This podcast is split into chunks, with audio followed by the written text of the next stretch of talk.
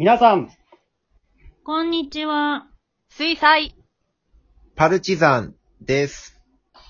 はい、このパルチのお話ちゃんは、兵庫県丹波市で活動しているアマチュア演劇グループの水彩パルチザンが、ショートラジオドラマをお届けしております。本日もメンバーそれぞれの家からリモート収録でお届けをしていきたいと思います。私が団長でございます。今日もよろしくお願いいたします。では、今日一緒にお送りするメンバーに自己紹介をしてもらいます。お願いします。はい。えーは今年の目標は、LINE スタンプというものを買ってみたい。はい、あの、いつもはね、猫画像のせんちゃんでございます。はい、そして、今年はボケたいアキラです。お願いします。はい、今日が突っ込み始めでしょうか、アキラさん。そして、えー、明けましておめでとうございます。太郎です。はい。えー、鶏の状況が気になりますが、太郎さん。はい。ということで、えー、今日はですね、せんちゃんと、あきらさん、太郎くんの、えー、3人と一緒にお送りをしていきたいと思います。皆さんよろしくお願いします。お願いしますはい。えー、皆さん明けましておめでとうございます。おめでとうございますあり。がとうございますありがとうございますえー、令和3年最初の配信でございまして。はい。うん。あと、せんちゃんね、流行語大賞受賞おめでとうございます。あ、おめでとうございます。ありがとうございます。2票獲得いたしまして。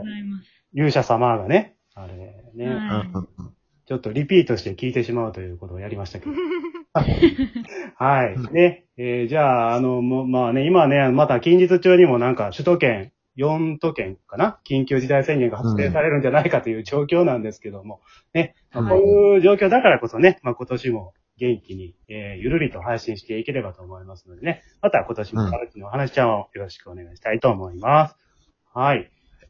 で、えー先日ですね、配信しました、まあ、今こそ草演劇を進めたい、そして流行語大賞へですね、まあ、リスナーの皆さんからいろいろあの、ギフトとかね、ねぎらいのお便りをいただいておりまして、でね、まあ、あの、中身はね、ちょっと今回あの、読み上げないんですけども、えー、匿名、うんパルチファンさん、そしてしおりちゃん、えー、DJ 匿名さん、本当にありがとうございます。はいあり。がとうございます。はい。ね、あの、いただいたお便り、あの、私がちょっとスクショを取りましてですね、LINE グループに送りましてみんなで共有させていただいてるんですけども、ね、まあ、今年もいろんなリスナーさんからお便りをお待ちしております。えー、誹謗中傷、宗教の関与以外なら、どんなお便りでもかなま、かま、宗教の勧誘。うん、あのー、太郎さんのね、ツイッターに載せる写真の髪型が荒々しいですね、とかね。そんなことは聞こえませんので、はい。ぜひお送りいただければと思います。はい。で、えー、年末からですね、いろんなテーマでオフトークを配信してるんですけども、えー、今日のテーマはですね、えー、お話ちゃん総選挙というテーマでお送りをしていきたいと思います。はい。おー。じゃあ、よっしゃ。よっしゃえー この、はいはい。気合入ってますね。で、このテーマはですね、あの、令和2年に配信しました全37のうちからですね、えーこの間は流行語大賞だったんですけども、今日はですね、ちょっとあの、舞台化、映像化するのであれば、どの話をやってみたいですかということで、事前にメンバーに調査をしております。はい。うんうんで、実はですね、まあちょっとこれ前々からですね、コロナが収束したら、このお話ちゃんの作品を舞台でやってみても面白いんちゃいますか？みたいな声も一部のメンバーから聞いておりましてですね。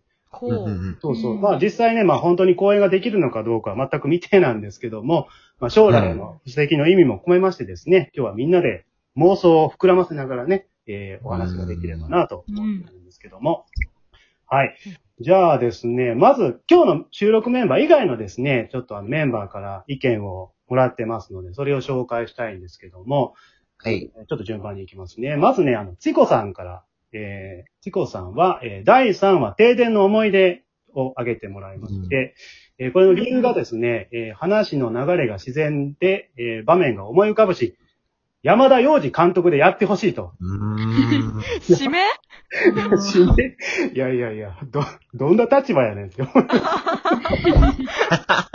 そうね。うーん、あの、山田洋次さんはね、まあ、小さいおっさんとか出てくる映画は撮らないと思うんですけど、も うね、あの、ホームドラマ的な、まあ、面もありますしね。まあ、これはちょっとまあ、舞台化とか映像化しても面白いんちゃうかなとは思ったんですうんうんね。うん。ううんん。まあ、リビングとかね、ちょっと貸し切って撮影もできますのでね。はい。はいうんうんではでは続いてですね、続いては、あの、タッカミーさん。はい。はい。うん。タッカミーさんは第32話、桃太郎、桃に帰るというお話を、えー選んでいただきました。えー理由はですね、えー桃太郎のおじいさん、おばあさんも一癖ありそう。うん。あそして、えー犬猿記事の出会いもいろいろ膨らませそうということで。出会い編？出会い編うん ですね。これはね、どうですか？あの、アキラさん、出演してもらってます。そうですね。いやー、猿、猿か。仲間になるんですかね、まず。そうそうそうなんですよ。これね、あの、猿、全員、これ登場人物、桃太郎以外、全員癖。癖。癖で。癖の塊かよ。そうそう、癖ばっかり。鬼はやる気ないしね、あの、猿はパリピやし、ね、キジはセクシーお姉さんっていう。で、犬はね、まともかなと思いつつ、あの、体が弱いっていう。うんいや、これ、戦力がならんほんとそうそう。仲間にするとこどうやったんか気になりますよね、確かにね、これね。確かに。うんね、なんかスピンオフみたいな感じで、いろいろね、うん膨らませ そうですけども。ただね、これ、桃太郎のセリフから推測するとね、おじいさんおばあさん結構常識人ちゃうかなと。ああ。ほうん、そうそう。なんかね、桃太郎も慕ってる感じがするんですよね。あー。うんうんうんうんセリフの端々からそれは感じられるんですけども。うん。うんうんそうですね。うん、ね、まあ、これあの、なんかちょっと自分はあの、昔読んだあの、芥川龍之介が書いた桃太郎の話を思い出したんですけども、皆さん知ってます、これ、お話、芥川龍之介の。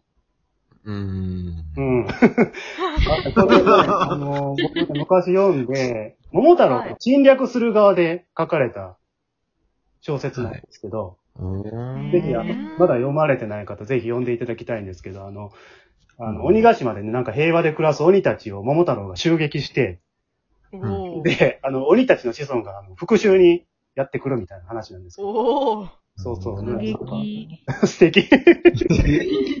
ね、なんかあの、桃太郎とね、鬼の善悪が逆転する発想の転換が面白いなと、ね感動した記憶があるんですけど、まあ、それに通じるちょっとお話かなと思いましたけども、はい。はい。ではでは続きまして、えっ、と、はるんちゃんが選定したものは、えー第15話のエッグバトルでございまして、えーこれの理由が単純明快です。食べ物の役が面白いからということで。あ わかりやすい。ね。えーこの一つシンプルやな、うん、すべてこの話の魅力が詰まってると言っても過言ではないと思うんですけど。ねこれは。確かにまあね、あの、マヨネーズとか塩胡椒とか、調味料役って、かつて舞台とか映画であったんかなって思う。いやー、舞台はやっぱフライパンとかでしてもらいたいです。あ。ああ。それを作って？なるほどね。はい。そうか、そうか、なるほど。これは、あの、ちょっと一つ気になるのが、衣装がどうなるのかなっていうのが、ああ。ねなんか、かぶり物に全身タイツ。ちょっと、アキラさんの血が騒ぎ始めましたけども。うん頭にかぶり物をつけてもらって、全身タイツで。なるほど、なるほど。うん、ね。これはちょっと舞台化、映像化すると前代未聞の作品になるかもしれないね。本当にね。うんなかなか濃ゆい。アニメ化がいいですね、アニメ化が。アニメ化ね。あ、なるほど。うんそういう手段もあるか。うん。なるほど。はい。なるほどね。せやねなる。ほど。アニメ化だったらちょっと幅広がりますよね、いっぱいね。うん本なるほど。え、動画作りたい。当にそうやね作って、作ってほしいな、マジで、ほんまに。うん、なんか VS アンパンマンとかできそうじゃないですか。え？アンパンマンと対決するの？アンパンマンの軍隊と、みたいな、こうたい。わかんないですけど、3対3みたいな。対マンで。なるほど何言ってるんです？おすいません、黙ります。はい。あの、大手事務所から潰される可能性もある。はい。じゃあ続いていきましょうか。えっ、と、そばちゃんが選定したのは、えー第36話夜行バスの妖精でございまして、うん。えーこれ理由が、チコさん一家が好き放題に暴れるところをこの目で見たいということで。うん。うん。うん。うん。見たい。あの、夜行バスにね、乗り込んだたこ焼きさん演じる主人公の頭の中に、まあ、チコさん、クミちゃん、ヤッスル君演じる3人の夜行バスの妖精が入ってきて騒ぎまくるっていうお話なんですけども。うん。これは確かに気になりますね。うん。うん。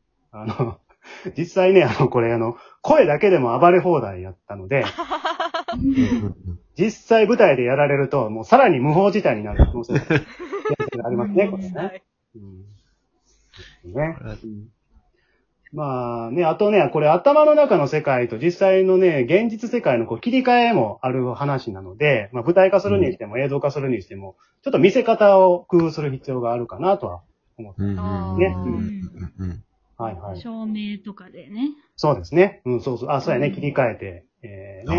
上手と下手で、みたいな感じかな。うん。うんうんうんじゃあ続いて、えっ、と、ミッチーさん。ミッチーさんは第26話、可愛いあの子はエイリアンを選定していただきまして、えー、これ、理由がね、ちょっと可愛いですよ。お別れの日の二人の会話が見てみたいな。感動系になるのか、めっちゃコメディになるのか、舞台化するなら、二人の少女役を、現パルチの子役ちゃんたちバージョンでも見てみたいです。ハート。うんうんうんうん。ハート。ハート。ねねかわいい。これ、あの、せんちゃんとアキラさん、二人出てましたけどもね。うん。はい。はい。うん。せんちゃんがエイリアンだとカミングアウトするお話でしたけども。うんうんそうですね。ねえ。顔縦に割れるんですよ。ん？あ、割れる、あ、顔そうやな。顔縦に割れるんですよ。。あ、でも、その部分は出さんでいいのかな。うん、確かにその続 CG き、とかで。あ、CG ね。CG。もう CG 出すか。あ出すか。うん。強気。せんちゃんの顔いきなり真っ二つになげて、ぐちゃっ 怖い、よパ。パーって食べるシーンがあるのかな。怖いよ。はいはいはいはい。なるほど、なるほど。ね。まあ、うんね、あの、まあ、そのカミングアウトはその後ね、マミさんはどうこの現実を処理したのかも気になりますけどもね。うんうんうん。なるほど。はい。で、喋ってたら12分来てしまいましたので、続きは後半でお話をしたいと思います。ありがとうございました。ありがとうございました。